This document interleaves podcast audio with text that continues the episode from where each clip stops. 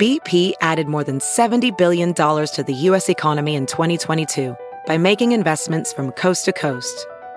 Investments like building charging hubs for fleets of electric buses in California and starting up new infrastructure in the Gulf of Mexico. It's and, not or. See what doing both means for energy nationwide at bp.com slash investing in America.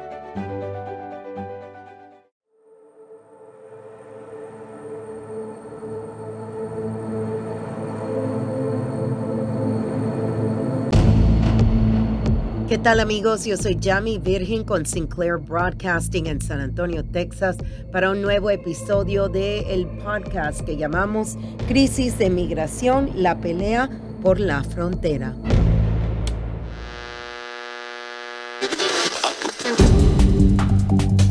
Esta semana pasada eh, pasé unos días en Matamoros, por supuesto, cubriendo la nota de los cuatro americanos quienes, quienes fueron secuestrados ahí en Matamoros. Dos de ellos fallecieron. Y una de las cosas que uno en realidad se da cuenta son los cambios en la frontera. Antes, en los noventas, uno podía cruzar, pasarse un buen tiempo, íbamos a las discos, nos las pasábamos súper bien, uno iba a comer, iba a hacer compras. Hoy en día uno no puede hacer eso por el nivel ahora mismo de violencia en la frontera. Entre los reporteros que estuvo ahí con nosotros reportando la nota esta de los cuatro americanos, estuvo una reportera, Marta, quien nos está ayudando esta semana, reportera de Telemundo 40. Ella nos va a pintar un poquito de cómo han cambiado las cosas desde cuando un estudiante de la Universidad de Texas en Austin fue secuestrado hace 34 años y asesinado en Matamoros. Ahora hablamos con nuestra amiga Marta Alicia López, quien trabaja allá en el Valle, en el canal de Telemundo 40. Marta, ¿cómo estás? Muy buenas tardes, muy contenta, gracias por la invitación. Marta, esta semana nosotras estuvimos ahí reportando en la nota de los cuatro americanos secuestrados.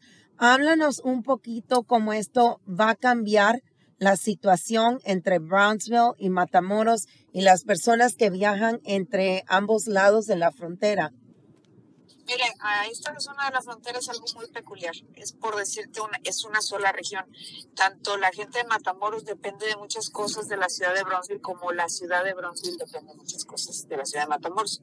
Habitualmente muchos ciudadanos norteamericanos viven del lado mexicano para poder eh, tener una vida más solvente y trabajan de este lado, viven del otro lado y viceversa.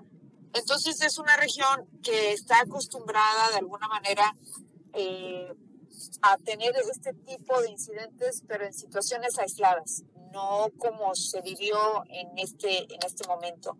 Eh, me refiero a situaciones aisladas cuando se reportan balaceras en las orillas de la ciudad, regularmente eh, incidentes como el que se vivió el pasado 3 de marzo no es algo común para los norteamericanos de esta zona de la frontera, no es algo que eh, constantemente se esté escuchando que residentes o ciudadanos norteamericanos que crucen a Matamoros les pase esta situación. Entonces, sin duda alguna, esto pues prende las alertas rojas para las autoridades locales, federales, estatales de ambos lados de la frontera y pues esto se ha ido desarrollando pues de una manera que por decirte que la historia se repite ¿A qué me refiero con esto? Estamos eh, por entrar a Spring Break y hace 34 años se vivió lo de los marcos satánicos, algo muy sonado en la ciudad de Matamoros cuando un Spring Break visita esta área. Entonces, hace 34 años pasa esto. Ahora, en estas condiciones en las que estos ciudadanos cruzan, pues todavía no ha quedado realmente clara.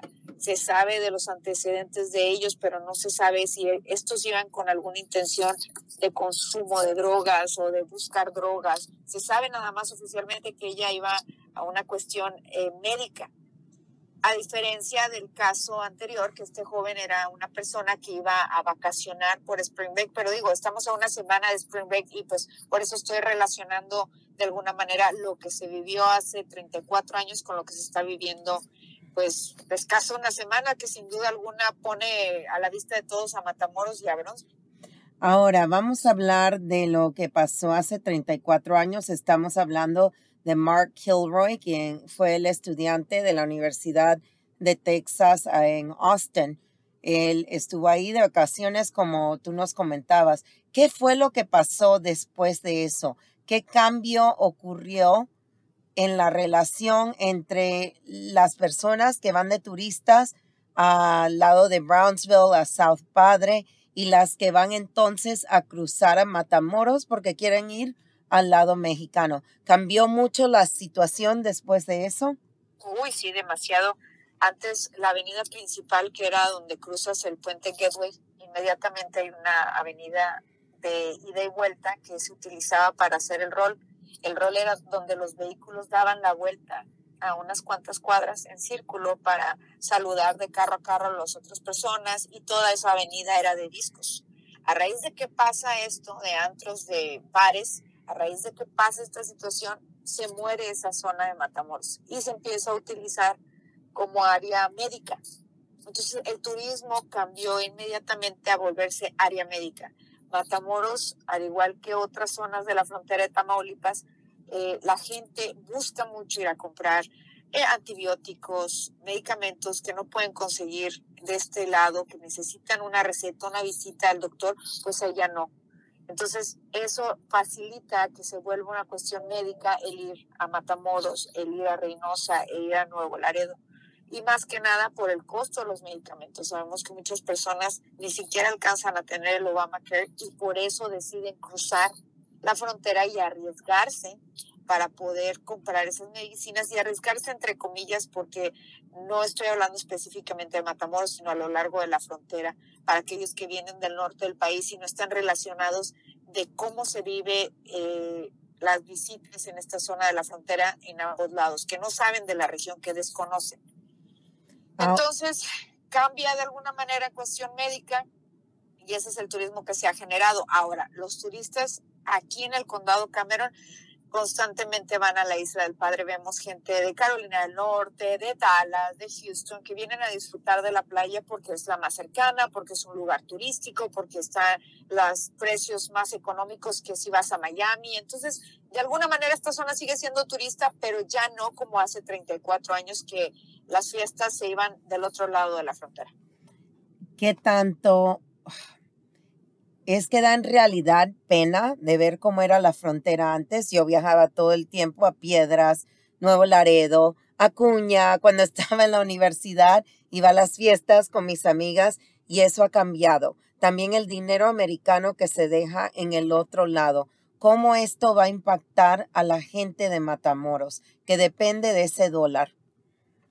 Mira, yo te puedo mencionar lo que me tocó ver a lo largo de esta semana cubriendo con Telemundo 40, las filas se bajaron en los tres puentes internacionales. No hubo ese constante cruce. Entonces, mientras la gente vuelve a agarrar confianza y vuelve a ver que, hay, eh, que es una zona tranquila relativamente para poder cruzar, los ciudadanos de esta región regularmente cruzan de día no cruzan de noche, o sea, utilizan ciertas medidas, ciertas recomendaciones, como el portavoz de la policía se los dejó saber a todos los medios de comunicación que vienen de otras partes, que no son de esta zona. Aquí es muy común para nosotros cruzar, pero tú ya sabes que tienes que cruzar de día, no utilizar cosas ostentosas y no porque esté pasando algo, sino en forma de prevención.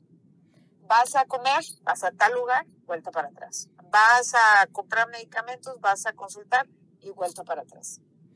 De ah. acuerdo a la información que se ha revelado en otros medios de comunicación, eh, Washington, esta mujer, nunca llega a su cita médica. Su cita médica estaba programada a las 7 de la mañana. Entonces, vuelvo a retomar esto para mencionar que quienes, que los, las, quienes son los que van a su cita médica respetan sus horarios, van, buscan lo que tienen que buscar y vuelta para atrás. Interesante en el cruce de ella, donde ellos están correteando en una de las avenidas, justamente cruzar, pasaron por un lado del puente veteranos. Si tú eres una persona que estás pasando por una situación de riesgo, por lógica, inmediatamente lo que haces es dirigirte al puente veteranos si es que estás leyendo un letrero.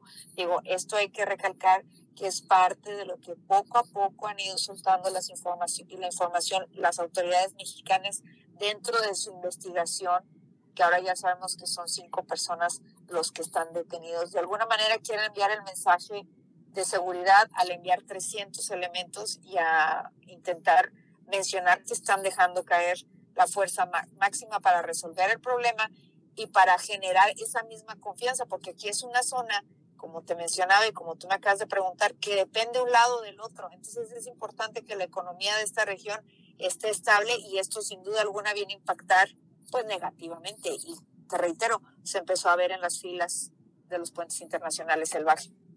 Ahora, con el mensaje que enviaron los carteles, la carta que dejaron ahí, mucha gente decía, ¿cómo van a hacer eso?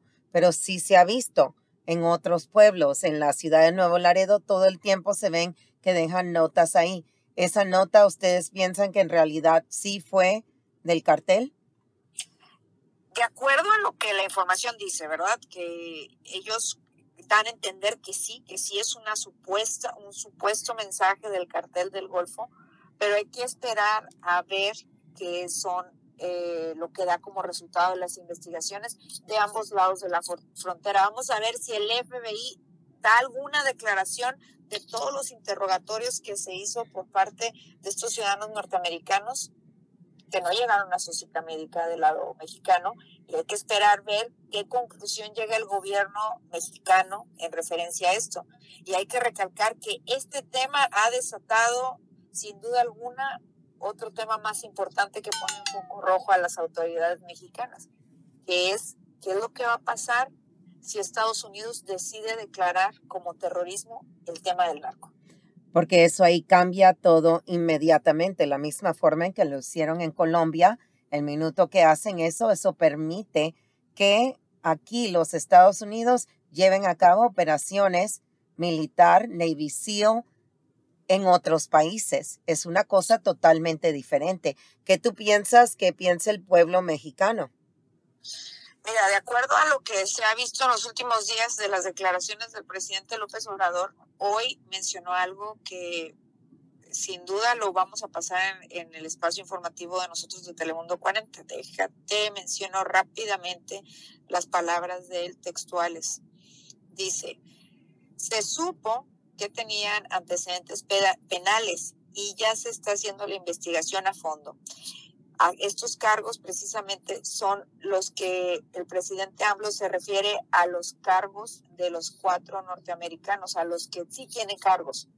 Entonces, eh, me imagino que esto es para ver si hay algo más de trasfondo. A ver, quiero asumir y pensar que están pensando o asumiendo que hay una relación entre esa visita con carteles.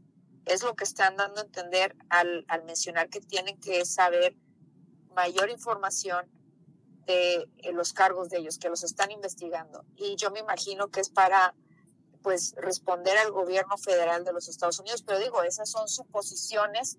Vamos a ver qué movimientos hacen en los próximos días y cómo se sigue resolviendo el caso.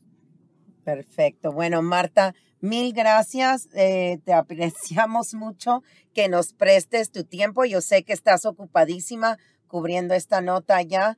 Y algo más que quieras agregar antes de que te deje, porque hay gente que va a escuchar esto en Austin, hay gente que lo escuchan en West Palm Beach y también a través de los Estados Unidos. pues un saludo a todos y los invito a que sigan muy de cerca este podcast para que se estén informando de lo que ocurre no solo en nuestras comunidades, sino en el resto del país. Y pues a través de Telemundo 40 tratamos de informar a toda esta zona fronteriza. Un saludo y te agradezco mucho la entrevista. Que tengas un excelente día.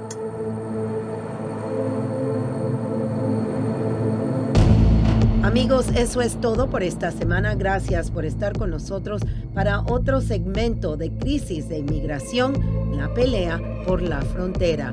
Desde San Antonio, Texas, yo soy Jamie Virgin. Los espero la próxima semana.